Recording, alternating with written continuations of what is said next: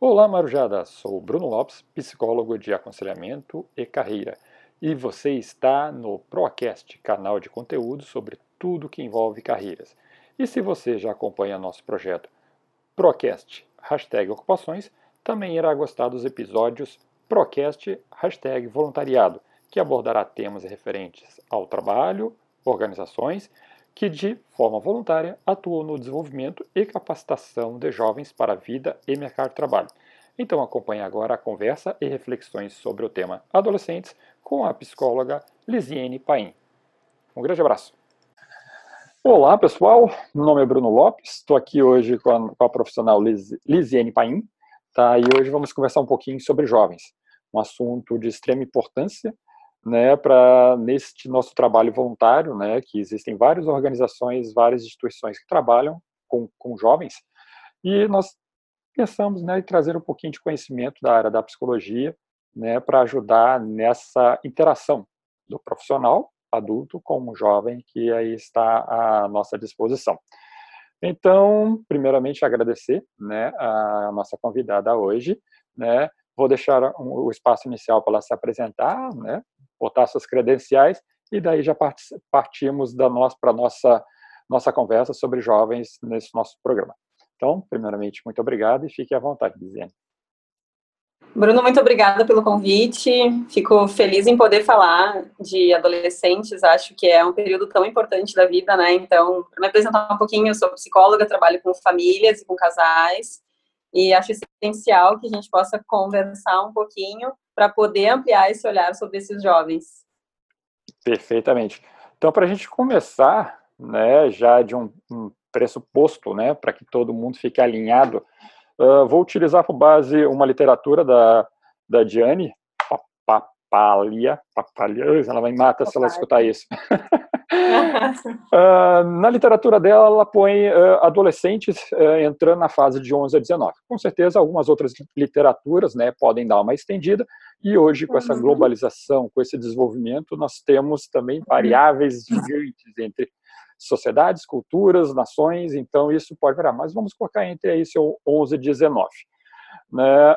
então, começamos aí, né, sem querer estender muito o assunto neste ponto específico, uma grande característica da, da adolescência é a puberdade, não é? Uhum. Como isso é uma área muito específica e a gente vai deixar para para a biologia, né? Eu convidei hoje a Lisiane para a gente começar a partir de um, um, outro pressuposto, né? A mente, o processo mental no qual a, a criança que está, né, no seu início, um processo mais uh, concreto e passando agora para um processo mais abstrato. Então, Lisiane, uhum. uh, como é que nós conseguimos, ou começamos a definir né, um processo de transição de desenvolvimento de, de uma criança para um jovem?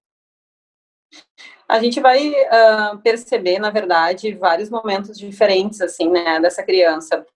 É, através do comportamento verbal e do não verbal, né? Então, acho importante a gente ficar atento ao que é, tudo que a criança e esse jovem não estão comunicando, estão querendo comunicar algo. Esse momento de talvez um pouco mais isolamento quer dizer que ele precisa se identificar com outros pares. Então, ele vai se afastar um pouco do pai e da mãe, vai se afastar um pouco do vô e da avó, para poder começar a se identificar e criar a sua identidade própria é, junto com os amigos. Então, por isso que adolescente busca tanto referências fora, é, talvez identificação com alguma banda em específico, ou então algum personagem. E tudo isso vai falar da identidade que ele está criando, né? Uhum. E, e, nesse caso, é uma coisa fácil para ele, por exemplo, uh, hoje se muito discute sobre a maioridade penal. Né? Na própria literatura fala que a própria o desenvolvimento mental não se concluiu na infância, ele está ainda em processo. Né? Uhum. Uh, e nesse caso, para ele é uma, um, é uma ação fácil fazer essa identificação, fazer esse raciocínio, entender como é que o mundo está agindo? É, creio que não seja fácil, né? E acho que o que a literatura traz hoje é que tem momentos da adolescência que são realmente bastante difíceis, né? Acho que dá para a gente pensar até na nossa adolescência e, e ver os desafios que a gente teve enquanto a gente estava se desenvolvendo, assim. Então, gosto de, quando explico para as pessoas, pensar que a adolescência é o nosso estagiário da vida adulta, né? Então, Sim. ali que a gente está criando várias formas de se relacionar, de entender um pouco mais as nossas visões de mundo, quais são as nossas crenças com relação a tudo o que acontece, então, visão política, as visões ideológicas, elas vão se formando ali na adolescência, não vão estar completas até a vida adulta, né? Onde a gente vai se modificando muito. Mas uhum. o que não é fácil, a gente está se desenvolvendo, e aí não tem só a maturação emocional, mas também tem a maturação do corpo. Então, a gente talvez esteja em desacordo com, com o corpo que está mudando muito, então surgem muitas novidades no corpo. Então, como tu falou da puberdade, é um momento que vão ter essas mudanças e aí é mais uma coisa para trabalhar junto. A gente não vai estar tá falando só da maturação emocional, mas também dessa maturação corporal, que uma uhum. acaba interferindo na outra, né? Sim. E isso acontece diferente entre os homens e as mulheres, correto? Entre sim, os meninos e as meninas, né? Sim, períodos diferentes, né? É, mas também, bom, hoje tu colocou ali a idade da, da adolescência pela, pela literatura da papalha, é, a OMS também vai muito parecido, assim, a OMS está com de 10 a 20 anos a adolescência, né, então incluindo a pré-adolescência junto, e aí o adulto jovem a partir dos 20 uhum. anos. Uh, acho que essas nomenclaturas são importantes para a gente ter um, uma ideia de desenvolvimento e maturação, né, mas que hoje talvez não, não nos sirvam tanto para o que tu está querendo propor. Sim, claro. Uhum. Perfeito. Uh, e, bom, e você já tinha falado, né, como está se desenvolvendo essas é, pessoas ao redor, né, o ambiente, a, a, o microambiente que a, esse jovem está inserido faz influência e insere uma influência muito grande em relação a isso. Podemos começar na família, depois fica à vontade na, na sua, no seu discurso. Tá.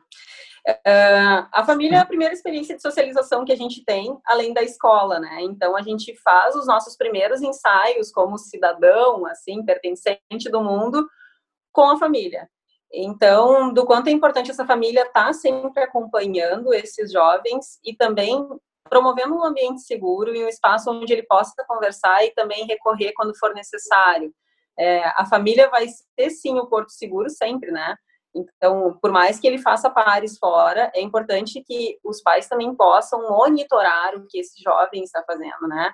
Por mais que ele esteja crescendo e queira espaço e ele necessita de espaço, é, é importante que os pais possam mensurar esse espaço para também abrir um elo com essas com esses adolescentes e conversar todos os assuntos que sejam pertinentes ao momento que ele está passando, né? Então, uhum. até pela questão da onipotência, que é muito forte na cidade, que é aquela coisa de comigo não vai acontecer, só acontece com os outros, os adolescentes acabam se colocando em risco.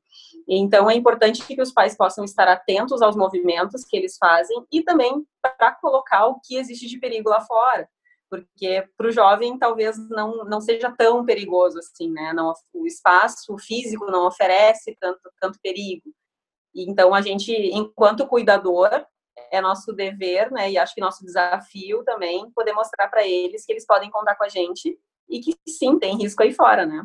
Com certeza. Essa fase da vida é exatamente a parte de, dos riscos, né, que é a experimentação de, de bebidas, de drogas, e sem uhum. a, a, a, aquela pensamento que isso pode ser prejudicial depois no futuro, né? Uhum. Então, aí realmente é o papel aí da, da família e e agora a gente entrando um pouquinho na escola, que é uma instituição de organiza organizadora né, dessa, uhum. dessa, desse entendimento, seria de grande ajuda. Mas a nossa, nossa escola já não, é, não faz tanto esse papel hoje. E aí, assim, a preocupação de quem está fazendo isso para o jovem, né? Então, vai o diálogo, uhum. né, que você está falando. Ficar atento exatamente essa, essa, essa, esse comportamento que o jovem está apresentando junto à sua família, né? É, felizmente a escola tem sido uma parceira, assim, né, Bruno? Porque eu recebo até em consultório muitos adolescentes que vêm encaminhados porque a escola, os professores acabam percebendo um certo comportamento que chama atenção. Uhum. Então, a, a, escola é nossa aliada, né? Aliada dos profissionais de saúde, aliada dos pais, porque acaba percebendo, às vezes, minimamente, uma, uma mudança no jovem, né? Ou desempenho escolar baixa e aí é um sinalizador, né? É um sintoma que aparece para comunicar alguma coisa. Então, o sintoma vem para comunicar alguma coisa. Algo não vai bem com esse jovem. Então, conto muito com a escola nesse sentido, assim, também, para ser alguém, mais um vigia, né? Desse, nesse monitoramento desse jovem. Com certeza, com certeza. Uh, mas uh, esse desenvolvimento, tá? Família, escola, isso acontece de forma linear com todos os jovens? Um, não necessariamente, né? Acho que quando a gente fala de ser humano, é difícil falar numa linearidade, né? Tem o que a gente espera para o momento e para o desenvolvimento, mas há quem fuja dessa curva e não quer dizer que necessariamente esteja adoecido, né? Uhum. É, então, esse desenvolvimento de pares vai acontecer, por exemplo, na escola por ter uma oferta maior de amigos ali, né? Então, a escola é um, um local importante para que ele possa se desenvolver e se promover também um, um espaço de reflexão onde esses jovens podem ser quem eles realmente são, então de expressar quem eles realmente são, né? O que às vezes não é linear, porque em casa talvez ele não tenha esse espaço, ou em casa às vezes tem esse espaço, mas na escola não tem esse espaço, né? Então pensando no desenvolvimento dele psíquico, não necessariamente vai acontecer na mesma hora no, nos locais, podem ser locais distintos onde ele esteja talvez mais desenvolvido socialmente dentro de casa e que na escola ele não consiga fazer isso por não se sentir seguro o suficiente. Eu não Sim. sei se era por essa linha que era a tua pergunta. Uhum. Sim. E até um, um, trecho do livro que eu acho muito legal fala assim, né? Pais liber, é, família liberal, a, a, a título liberal, ele é criativo, mas nos conservadores eles ficam mais felizes, né? Ter essa, essa, essa contradição, mas que realmente o jovem precisa desse espaço para conversar e tendo esse espaço, né? ele se sente mais à vontade, mas às vezes essa liberdade gera insegurança. E uhum. no caso da, da, conservador, vamos dizer, que é assim que se coloca na literatura, né, que a gente está utilizando como base, uh, uhum. se forma como uh, pilares de segurança e de valores. Né? Então, uhum. o jovem, como está ainda se conhecendo, explorando, isso fica muito muito tênue para ele ele entender isso é bem bem complicado. É, é complicado porque, ah, é, enfim, o desenvolvimento emocional dele ainda está em aprendizado, né? Se para a gente, às vezes, enquanto adulto, é difícil modular as nossas emoções, a gente não Sim. sabe o que fazer direito com elas e às vezes nem nomear, né? Ah, a gente às vezes claro. não consegue dizer que tá com raiva, diz, diz que tá outra coisa, né? Ah, não, tô chateado, né? Uhum. Então, para eles é muito mais difícil, até porque às vezes eles não sabem o que está acontecendo de fato, o que, que eu estou sentindo realmente, porque historicamente, né, Bruno, tu como psicólogo, talvez concorde comigo no sentido de que a gente não é educado para as emoções. A gente é educado para uma série de coisas, mas a gente não é educado para nomear emoções, para dizer o que está sentindo. É, então, para ele também vai ser difícil se ele não tiver um espaço para isso. Pensando em educação conservadora e numa educação mais liberal, é, acho que a gente pode pensar a respeito de que liberdade não quer dizer que não tenham regras, né? Porque limite também é afeto. Então, a gente pode ter sim uma, uma relação de ampla confiança, de estabelecer regras, de conversar bastante, mas isso não quer dizer que o jovem não precise e não tenha compromissos a cumprir, né? Assim como ele tem deveres, os pais têm deveres com ele também. Ele tem que entender que é importante essa relação de que, tá, ok, terei confiança dos meus pais, mas para isso terei que conquistar a confiança dos meus pais. É, uma frase que eu acho importante, que a gente acaba ouvindo em consultório é, é mas eu sou amigo do meu filho. É, o, o, teu filho já tem amigos da idade dele. Ele tem, que ter, ele tem que ter pai, ele tem que ter mãe. Ele precisa de um cuidador, ele precisa de alguém que diga para ele o que fazer e que cuide dele, principalmente, né? Vocês podem estabelecer uma relação, sim, é, de amizade, mas sim com hierarquia, né? Então, assim, tu ainda é o pai e ele é o filho. Então, tem coisas que tu vai estabelecer porque são pro bem dele. Com certeza. Uh, no nosso caso aqui específico, a gente trata né, do pessoal voluntário, né, que vai, normalmente, essas instituições tratam com grupos né, de jovens, uhum. e ali, né, como foi falado, nós temos, uh, mesmo dentro de uma própria instituição, a gente pode ter até diferentes uh, jovens no estágio de desenvolvimento. Né? Como você falou lá no início, nós temos até subdivisões bem interessantes. mas, até em casa, isso pode acontecer, correto? Duas crianças com dois desenvolvimento, ou uma foi mais estimulada ou menos estimulada. O papel da estimulação nesse caso específico. Claro, até em casa, sim. É, não quer dizer, porque às vezes, crianças que são nasceram juntas, né, gêmeos, univitelinos, não têm o mesmo desenvolvimento, até porque a gente também está desenvolvendo a personalidade. Então, é, a gente pode cuidar exatamente da mesma forma, exatamente da mesma forma. A verdade é que, enquanto cuidadores, a gente acaba tendo um pouco mais de afinidade, às vezes com um filho do que com outro. Uhum. E na escola isso também vai acontecer, e em outro ambiente também, porque é natural, né? É do ser humano e não tem problema nenhum, tá tudo bem se isso acontecer, né? Sim, não te claro. torna menos pai, tem menos amor por causa disso. E eu vejo que é uma coisa que os pais chegam preocupados em consultório, né? E e tudo bem, e na escola também vai ter, talvez a professora tenha um pouco mais de afinidade com o um aluno, e o aluno também tenha com o um professor, a gente gosta de pessoas de formas diferentes. Então, claro que esse desenvolvimento vai ser diferente até pela personalidade. Não sei se eu, se eu, esclareço a tua dúvida. Não, não, tá legal, para mim tá, tá, bem interessante, vai bem interessante mesmo. E, a, bom, a personalidade aí é única de cada um, né, que ele vai se desenvolver ao longo da vida na verdade, já vai ter ele, né, ao longo uhum. da vida. Uh, no papel, tá, uh, do jovem em si, né, quando ele se põe em risco. Nós chegamos aí ao ponto até de uh, deles, deles retirar a vida, tá? Uhum. qual que é a importância nós que estamos ali atuando junto com ele, tanto pai, escola e as, os voluntários que estão ali saber identificar e apoiar da forma correta esse aluno ou esse, esse jovem? Acho importante que quando identificar que um jovem está se colocando em risco ou colocando em risco outras pessoas, né, que tu possa primeiramente acionar a rede de apoio dele, né? Então identificar quem são as pessoas que cuidam desse jovem, porque ele vai precisar de ajuda dali em diante. E também para a gente não querer é, dar conta de tudo sozinho, né? Porque às vezes a gente tenta ah, mas eu não quero que conte porque tem vergonha ou porque muitas vezes não levou para a família. É algo que tem acontecido em escolas é as crianças se cortando, crianças e adolescentes se cortando, né? Então, uhum. assim, hoje o protocolo da OMS é que a gente tem que notificar caso isso aconteça. Então, tem que procurar ajuda, né? Então, conversa com ele, orienta, diz o porquê que tu vai buscar ajuda, fala da gravidade, fala dos riscos que ele está correndo. Acho que é importante explicar para ele o que está acontecendo, até para tranquilizá-lo que o que está acontecendo com ele é porque ele está talvez doente, é porque ele está preocupado, enfim, mostrar para ele que tem uma série de coisas acontecendo para que ele esteja assim e que está tudo bem, né? Que ele pode buscar ajuda, que tu tá ali à disposição dele, ouvir empaticamente algo bem importante, né, Bruno? Bastante. Então bastante. assim, a gente fala dessa coisa de ah, ouvir as pessoas e aí se fala muito em Setembro Amarelo, mas as pessoas adoecem o resto do ano, né? Então, todos os santos dias. Todos os santos dias. É, então, infelizmente, a gente não, a gente tem adolescentes que estão adoecendo e não estão sendo vistos.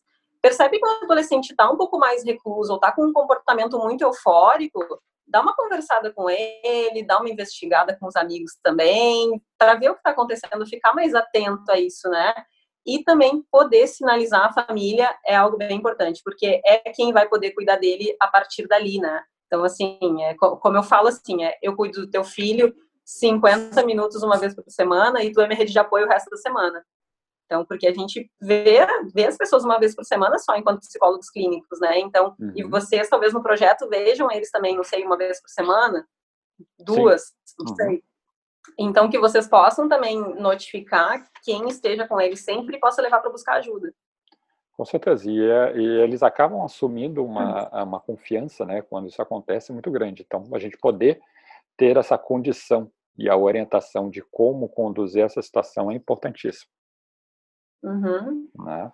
Uh, o envolvimento prosocial, o que, que eles chamam de prosocial? O, o envolvimento do jovem já com o ambiente uh, profissional, ambiente de adulto, né, envolver em atividades, no nosso caso específico, voluntários, né, que a gente está ali com uhum. um projeto mini empresa, ele vai começar a entender o que, que é uma empresa, aquela coisa, uh, o quanto isso é importante na, no amadurecimento, na maturação da, desse jovem para o enfrentamento da vida adulta.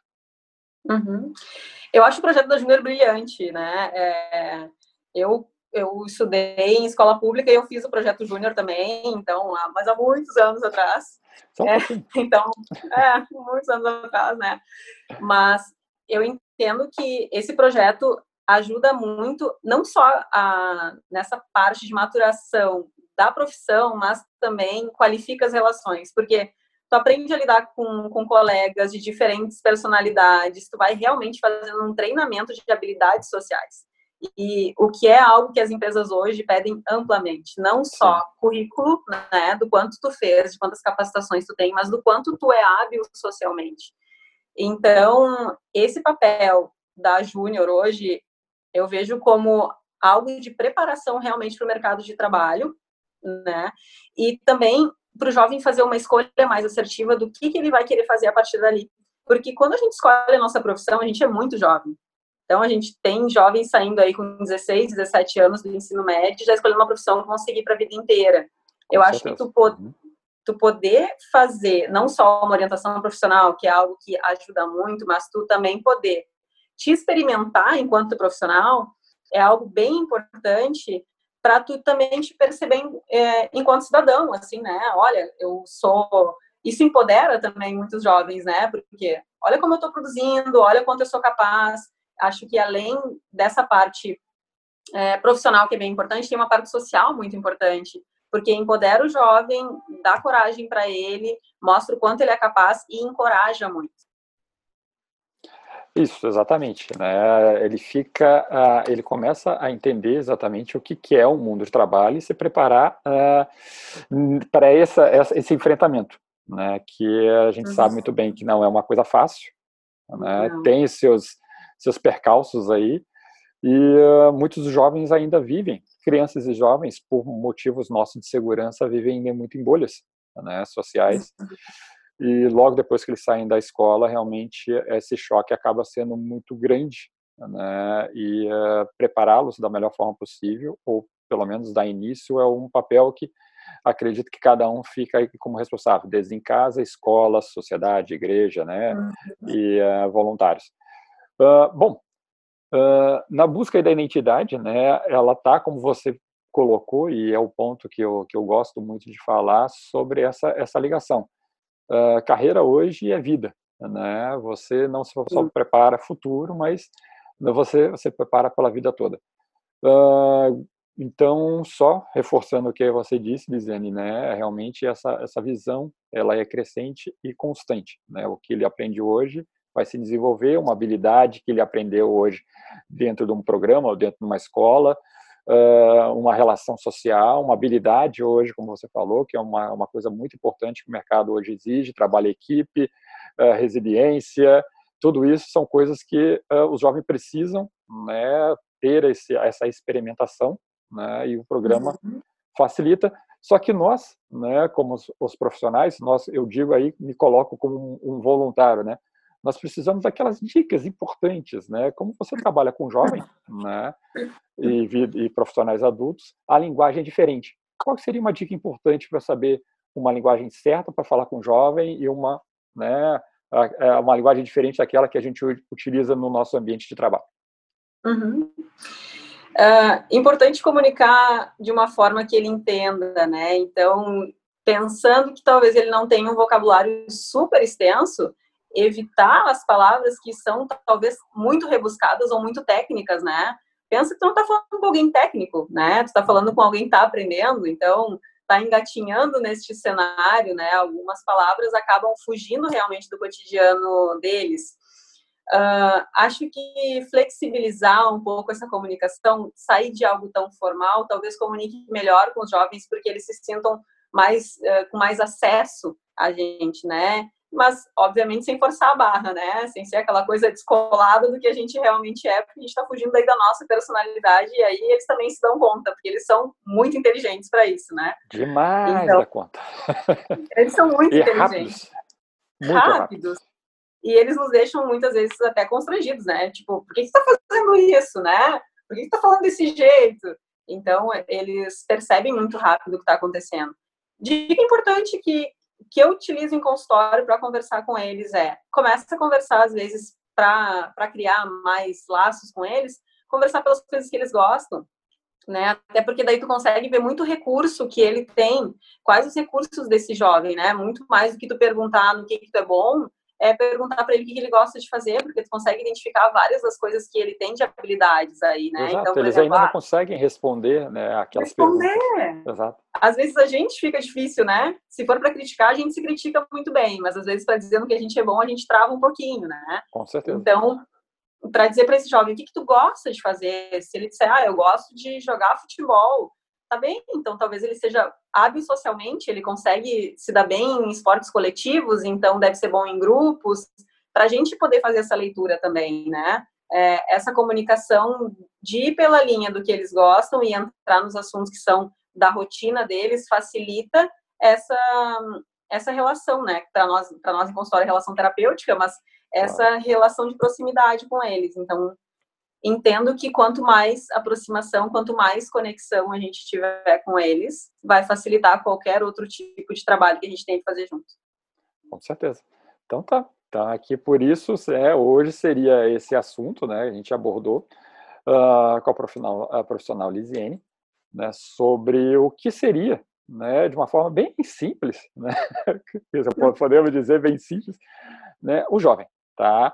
E quero muito que essa, esse material sirva aí de, de apoio, de auxílio né, aos nossos voluntários, não só da Júnior, mas de qualquer outro projeto, para que olhem, né, olhem com atenção esses nossos jovens, eles, uh, de uma forma geral, né, os nossos jovens de todas as classes, não digo só da parte uh, as menos, mas até as mais favorecidas financeiramente, estão carentes né, de atenção, de cuidado e de um olhar diferenciado uh, eles não estão perdidos, né, com aquela, essa, uhum. essa, essa, essa fase, né, esse grupo está perdido. Não, eles não estão perdidos, eles só precisam de oportunidades e orientação. Tá? Então, cada um aí que uhum. poderia né, também estar tá fazendo esse papel né, de crescimento e desenvolvimento deles. Dizem, deixo você então com os seus agradecimentos finais e suas palavras finais, fique à vontade, pode colocar seu consultório também, e já deixo assim o meu eterno agradecimento por essa, essa disponibilidade e uh, muito obrigado. Né? Bruno, eu agradeço muito o convite e quero parabenizar vocês, voluntários, por esse trabalho. É, vocês trabalham com uma das fases mais desafiadoras do ciclo vital, então, parabéns mesmo. E quando precisar de mim, eu estou sempre à disposição. Se quiser vir aqui no consultório também, para a gente conversar, bater um papo. Eu vou, eu vou, eu vou. Fica o convite para um café. Ótimo. E quando precisar, estou sempre por aqui. Perfeitamente. Tá bom, então, Lisane. Muito obrigado, tá? Imagina, um abraço. Tô. Um abraço. Tchau, tchau. Tchau.